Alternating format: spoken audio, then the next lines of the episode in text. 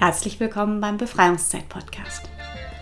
Heute mit dem Thema Reden hilft. Ich bin Janina Freinhagen, Coach für Persönlichkeitsentfaltung, Mediatorin und ausgesprochene Kommunikationsliebhaberin.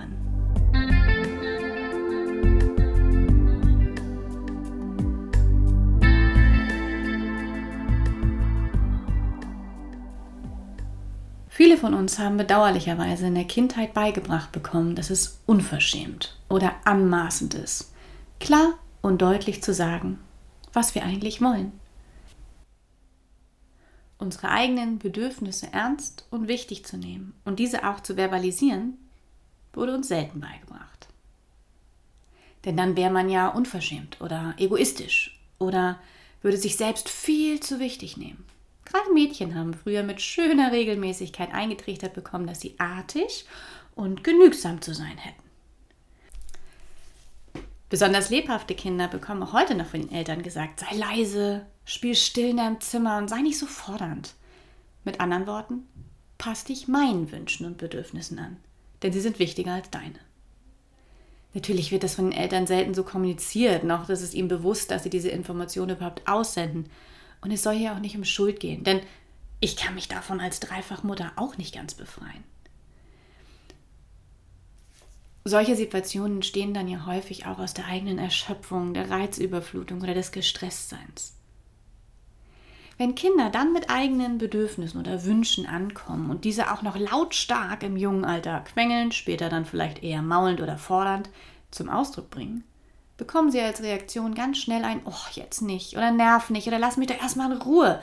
Oder sogar, oh, wie kann man nur so undankbar sein? Siehst du nicht, dass ich gerade K.O. bin? Und oh, ne? Dieses ganze Maschinerie der Vorwürfe fährt dann irgendwie hoch. Also haben wir gelernt, nicht direkt zu sagen, was wir wollen sondern vielleicht dann eher der Mutter zu helfen und sie zu unterstützen, damit wir dann durch das Hintertürchen von ihr das bekommen, wonach wir uns eigentlich sehen, nämlich nach ihrer Aufmerksamkeit, ihrer Zeit, ihrer Nähe. Also entlasten wir sie in der Hoffnung, dass sie dann in der Lage ist, uns das zu geben. Oder wir sind besonders artig und bleiben für immer Papas kleines Mädchen, anstatt zu lernen, sich zu behaupten und für sich und seine Probleme einzustehen. in der Pubertät gelten ja ohnehin nochmal ganz andere Maßstäbe.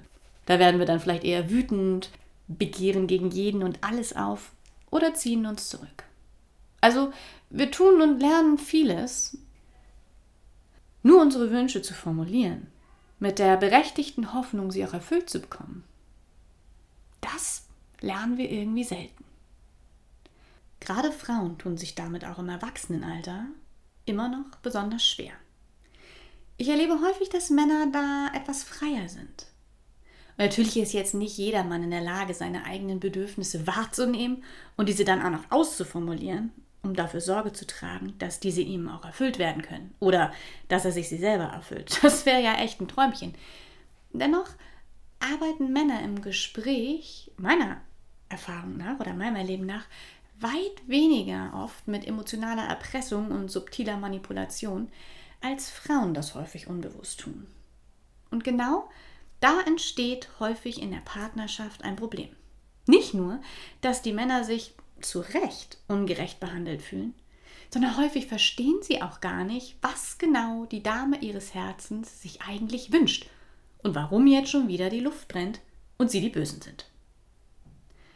Während Frauen sich ungeliebt fühlen und mit dem Totschlagargument, wenn du mich lieben würdest, dann wüsstest du. Oder mit, das weißt du ganz genau, um die Ecke kommen. Während man innerlich alle möglichen Verfehlungen des Tages durchgeht und sich dennoch keiner Schuld bewusst ist. Liebe Frauen, mal davon abgesehen, dass unser Partner kein Wunschbrunnen ist, also nicht dafür zuständig und vielleicht auch gar nicht in der Lage, jede unserer Bedürfnisse zu erfüllen, so weiß er tatsächlich häufig wirklich nicht, was wir von ihm wollen. Während sie sich jetzt also innerlich vor Wut kochend ganz genau daran erinnert, dass sie ihn schon mehrfach darum gebeten hat, endlich die kaputte Außenlampe zu reparieren, den stinkenden Müll runterzubringen und die letzte Tierarztrechnung zu begleichen, kann er sich irgendwie, ja, bei genauerem Nachdenken dunkel daran erinnern, dass sie, ach, ja, mal erwähnt hat, dass der Müll irgendwie stinkt und dass sie, irgendwie hat sie auch noch erzählt, dass sie brennende Füße hat. Aber, pff, ja, Auftrag? Nee. Also ein Auftrag hat er da nicht gehört. Und wahrscheinlich hat er recht. Da war kein klarer Auftrag, kein, keine Bitte, kein direktes, kannst du bitte jetzt, bevor du etwas anderes tust, den Müll runterbringen? Der Geruch stört mich so. Und wenn wir gleich Fernsehen gucken, würde ich mich total darüber freuen, wenn du mir heute auf dem Sofa meine schmerzenden Füße massieren würdest. Denn wenn wir diese Bitte, also unser Bedürfnis, verbalisiert hätten und zum Ausdruck gebracht hätten, hätten wir uns wahrscheinlich relativ schnell geschämt und uns selbst für unverschämt gehalten. Denn das haben wir ja nun mal so gelernt. Es ist nicht okay, fordernd zu sein. Es ist nicht okay, seine Bedürfnisse zu benennen und den Wunsch zu äußern, diese erfüllt zu bekommen. Das Bizarre daran ist nur, wir versuchen es dann ja irgendwie trotzdem durch die Hintertür zu bekommen. Und vor allen Dingen reagieren wir dann schmollend oder verletzt oder frustriert, wenn wir es nicht bekommen. Und wir haben das Gefühl, wir haben ihn mehrfach darum gebeten. Getan haben wir das nur selten, zumindest nicht direkt. Und dann hat Frau häufig das Gefühl, dass ihm ihre Gefühle vollkommen egal wären. Denn schließlich kennt er sie ja und weiß, wie geruchsempfindlich sie ist und wie sehr ihr die Füße nach dem langen Stehen bei der Arbeit wehtun. Und wenn sie ihm wichtig wäre und er sie lieben würde, dann hätte er den Müll schon längst runtergebracht.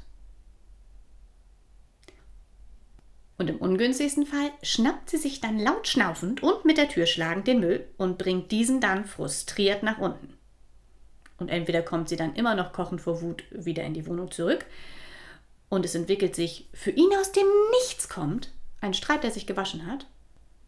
Oder sie bekommt spätestens auf dem Rückweg ein schlechtes Gewissen, weil sie nun schon wieder so zickig war und sie ihn doch eigentlich wirklich lieb hat und beschließt, ihm etwas Gutes zu tun. Also geht sie zu ihm, beginnt ihm den Kopf zu kraulen, während sie gemeinsam auf dem Sofa ihre Lieblingsserie gucken. Irgendwann gehen sie gemeinsam ins Bett, er schläft ein mit dem seligen Gefühl eines sehr entspannten Abends zu zweit. Sie nun wiederum mit dem dumpfen Gefühl der Traurigkeit. Und wenn sie ehrlich ist, mit einer Enttäuschung. Denn eigentlich hatte sie gehofft, dass er ihr dann, nachdem sie nun so viel gemacht hat und ihm so lange seinen Kopf gekrault hat, ihr ruhig noch ein wenig die Füße hätte massieren können. Gesagt hat sie das, aber nicht. Was mich zu der Kernaussage kommen lässt, wenn wir es schaffen würden, neu zu lernen, und uns zu trauen, deutlich zu sagen, was wir uns wünschen, können wir uns alle gegenseitig viel eher bereichern und unsere Bedürfnisse erfüllt bekommen. Natürlich ist dieses Szenario arg vereinfacht und auch überspitzt dargestellt. Es zeigt jedoch hoffentlich so ein bisschen die Problematik oder diese Grundenergie, die häufig unter solchen Konflikten schwelt. Zu dem Thema Bedürfnisse und Verbalisieren und Partnerschaft habe ich in der Folge Beziehung 2.0 einiges gesagt. Vielleicht hast du ja Lust, da nochmal reinzuhören. Kommen wir aber zu dem Aspekt, dass Worte wehtun können. Vor allem dann, wenn sie falsch verstanden werden. Und die Chance auf Missverständnisse, wie wir spätestens seit Friedmann Schulz von Thun und seinem Vier-Ohren-Modell der Kommunikation wissen, ist immer dann besonders hoch, wenn sich der Sender seiner eigenen vergrabenen Gefühle nicht bewusst ist und der Empfänger durch seine eigenen Filter nicht in der Lage ist, den reinen Sachgehalt der Aussage aufzunehmen, ohne dabei einer Fehlinterpretation des Subtextes vorzunehmen. Klingt total kompliziert, bedeutet im Prinzip allerdings nur, dass die Chance auf Missverständnisse immer dann besonders hoch ist, wenn die Kommunikation zwischen Sender und Empfänger gestört ist. Es darf in meinem Leben also darum gehen, sich seiner Aussagen so bewusst zu sein wie nur irgendwie möglich. Und zwar auf allen Ebenen. Und dann zeitgleich auch noch die authentische Kommunikation zu üben. Puh, gerade in Streitsituationen eine mehr als herausfordernde Wunschvorstellung. Gerade weil Worte wehtun können, wird häufig dazu geraten, sich nicht mit starken Emotionen in ein Gespräch mit anderen zu begeben. Und auch wenn ich die Aussage dahinter absolut bekräftige, also dass es absolut Sinn macht, nicht Wut im Brand auf seinen Nachbarn oder sogar Chef zuzulaufen und ihm ungefiltert alles an den Kopf zu hauen, was mir in meinem gerade so rumschwirrt, nur weil mir gerade irgendwie privat irgendeine Laus über die Leber gelaufen ist. Oder dass ich mich nicht völlig ungezügelt verhalte, wenn ich mit kleinen Kindern rede und die mit meinen Emotionen überschütte. Aber dennoch, wie so oft, bestätigen Ausnahmen für mich hier die Regel. Weil es gibt einfach Fälle im privaten Bereich zwischen Erwachsenen, in denen eine klare Ansprache sinnvoll ist. Vielleicht sogar eine, die mal weniger kontrolliert ist und bei der nicht jedes Wort auf die Goldwaage gelegt wird, bevor es den eigenen Mund verlässt. Auch dazu gibt es wunderbare Übungen. Ich hingegen bin also wirklich eine Verfechterin der, ey, bitte hau mir lieber jedes Wort an den Kopf, welches dir auf der Zunge liegt, Philosophie, als mir etwas von den Gefühlen vorzuenthalten, die dich belasten und die deine Stimmung ausmachen. Ich bin aber auch der Typ, dem Klarheit Sicherheit gibt. Ich bin nicht besonders harmoniebedürftig. Das muss nicht für alle gelten. Für mich gilt, ich bitte dich darum, weder dich selbst noch deine Gefühle zu verleugnen oder zu glauben, du müsstest sie mit dir alleine ausmachen. Einfach deswegen, weil man ja auch nur über Dinge ins Gespräch kommen kann, die ans Licht kommen durften. Wenn man sich diese stets verbietet, also aus Angst davor, dann als unkontrolliert, als aggressiv oder unausgeglichen zu gelten, aus Rücksichtsnahme auf das Gegenüber, weil man es nicht anders gelernt hat, als alles durch emotionale Erpressung und unterschwellige Manipulation zu erreichen, oder aber weil einem das in der Kindheit so eingetrichtert wurde. So nach dem Motto, wer schreit, hat Unrecht. Und das ist noch einer der netteren Glaubenssätze. Dann ist die Gefahr einfach relativ groß, dass all diese Gefühle im Unbewussten verborgen bleiben. Sie lenken einen jedoch weiter und brechen im ungünstigsten Fall dann in den unpassendsten Situationen hervor. Emotionen sind wie Sand im Getriebe und können, wenn sie nicht gelebt und zum Ausdruck gebracht werden, unser komplettes System verstopfen. Ein Artikel dazu findest du auf meiner Befreiungszeit Facebook-Seite, wenn du magst. Oder aber wir senden permanent passiv-aggressive Signale und auch Worte aus, allerdings in einem sanften Tonfall und häufig ohne uns dessen bewusst zu werden. Und dann wundern wir uns anschließend, dass das Gegenüber so ganz anders auf das reagiert, was wir ihm sagen wollten. Wie gesagt, mir persönlich ist ein von Herzen kommendes Ich finde dich gerade scheiße mit späterer Erklärung wie Ich habe mich verletzt gefühlt oder Ich habe mich durch dein Verhalten so und so gefühlt einfach wesentlich lieber. Ich empfinde es als Zeichen von Größe, Liebe und Wertschätzung, wenn mein Gegenüber zu mir sagen kann, Mist, da war ich gerade im Ego und ich habe mich triggern lassen. Bitte entschuldige meine Wortwahl oder meinen Tonfall. Als wenn alles totgeschwiegen wird und die Kommunikation zum Erliegen kommt. Denn wo Wut ist, ist auch noch Gefühl. Und Wut ist die Kehrseite der Trauer. Darf diese nicht zum Vorschein kommen und zum Ausdruck gebracht werden und auch mal schonungslos kommuniziert werden, dann können häufig die darunterliegende Trauer nicht verarbeitet werden. Und Gefühle drohen in Frustration, Resignation oder sogar kaltem Hass umzuschlagen. Erst wenn die Emotionen jedoch so abgekühlt sind, dass sie niemand mehr die Mühe macht zu sprechen, gibt es häufig keine Hoffnung mehr. Aber genug von mir, denn letztendlich ist das wohl schlicht und ergreifend auch eine Typfrage und abhängig davon, was wir in unserer Kindheit erlernt haben und ob wir mit Eltern gesegnet waren, die uns erlauben konnten, unsere eigenen Emotionen Ausdruck zu verleihen oder eben nicht. Also zurück zur Kernaussage. Jedes Mal, wenn wir in eine verbale Interaktion mit einer anderen Person treten, interpretieren wir das Gehörte. Wir nehmen also nicht nur die Sachinformation auf, sondern unterstellen unserem Gegenüber auch ganz automatisch, dass er damit eine emotionale Botschaft ausgesendet hat. Und das stimmt auch, denn wir sind ja keine Maschinen. Nur leider geht bei der Übermittlung von Sender zu Empfänger häufig etwas schief. Und schon sind wir sauer oder traurig obwohl das Gegenüber gar nicht vorhatte, uns zu verletzen oder anzugreifen. Und im ungünstigsten Fall fühlt sich dann auch noch der Sender vollkommen ungerecht behandelt und es geht beiden Seiten schlecht damit. Um mal ein Beispiel zu bringen. Nehmen wir doch mal an, du hättest dir zum Beispiel eine neue Hose gekauft und würdest jetzt zu deiner besten Freundin nach Hause fahren. Und die begrüßt dich und ihr erster Blick fällt auf deine Hose und ihr Kommentar dazu lautet, die ist aber orange. Dann ist die Sachinformation einfach erstmal ausschließlich die, dass sie realisiert hat, dass diese Hose orange ist. Und das bringt sie zum Ausdruck. Per se erstmal nichts Schlimmes. Jetzt ist die Frage, was macht das mit dir? Fühlst du dich kritisiert?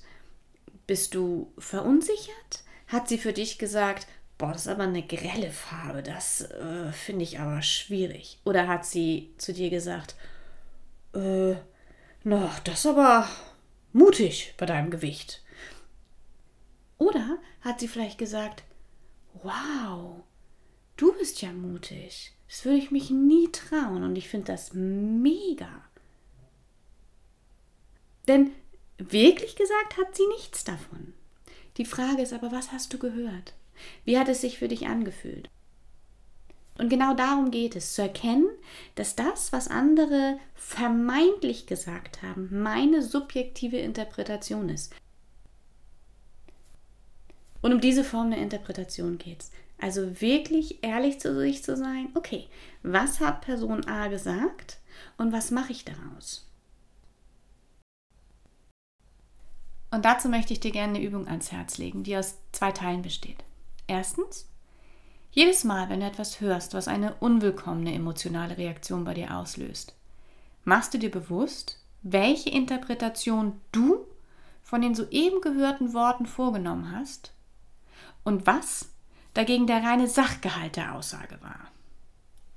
Und zweitens, und das ist der meist weitaus unangenehmere Teil, Du kommunizierst dies authentisch mit deinem Gegenüber. Und das bedarf etwas Mut und natürlich vor allen Dingen auch Übung. Denn damit machen wir uns angreifbar und verletzlich. Aber wir haben auch die Chance, wirklich wahrgenommen zu werden. In etwa so. Wenn du dies oder das sagst oder nicht sagst, dann fühle ich mich traurig, dann bin ich verletzt oder es macht mich wütend, weil ich glaube, dass du damit dies oder das meinst. Und dann erklärst du, wie deine subjektive Interpretation aussieht. Und sende dabei möglichst Ich-Botschaften. Also beschuldige den anderen nicht und mach ihm keine Vorwürfe, sondern beginne Sätze mit Ich. Also ich fühle mich dann so und so. Das macht mich traurig, weil ich glaube dann das. Wenn du nicht mehr sagst als dann, fühle ich mich. Und im Idealfall kann das dann tatsächlich zu einer Win-Win-Situation für beide Seiten führen. Denn es geht ja, wie gesagt, nicht darum, einen Vorwurf loszuwerden, sondern sich selbst, seiner Gefühle und seiner Filter bewusst zu werden, die wir haben, die uns zu Fehlinterpretationen und Vorannahmen verleiten. Es darf also darum gehen, authentische Kommunikation zu erlernen und seinen Gefühlen Ausdruck zu verleihen. Nur dann können Sender und Empfänger abgleichen, ob die Intention des einen mit der Interpretation des anderen übereinstimmt. Und falls dies nicht der Fall sein sollte, haben Sie damit die Chance, sich wirklich auszutauschen und einander zu verstehen und vor allem Missverständnisse frühzeitig auszuräumen. Weil viele Konflikte, Streitsituationen und Verletzungen würden gar nicht erst entstehen, wenn wir uns gegenseitig die Chance geben würden und den Mut aufbringen könnten, zuzugeben, was wir verstanden haben und dem anderen die Chance geben würden, zu verstehen, wie wir Dinge meinen. Und mit diesen Worten komme ich nun zum Abschluss und bedanke mich herzlich fürs Zuhören.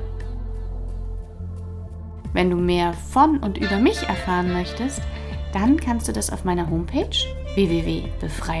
www.befreiung.com, Befreiung natürlich mit Y, oder auf Facebook auf meiner Befreiungszeitseite, YouTube, Instagram und allen anderen gängigen Kanälen.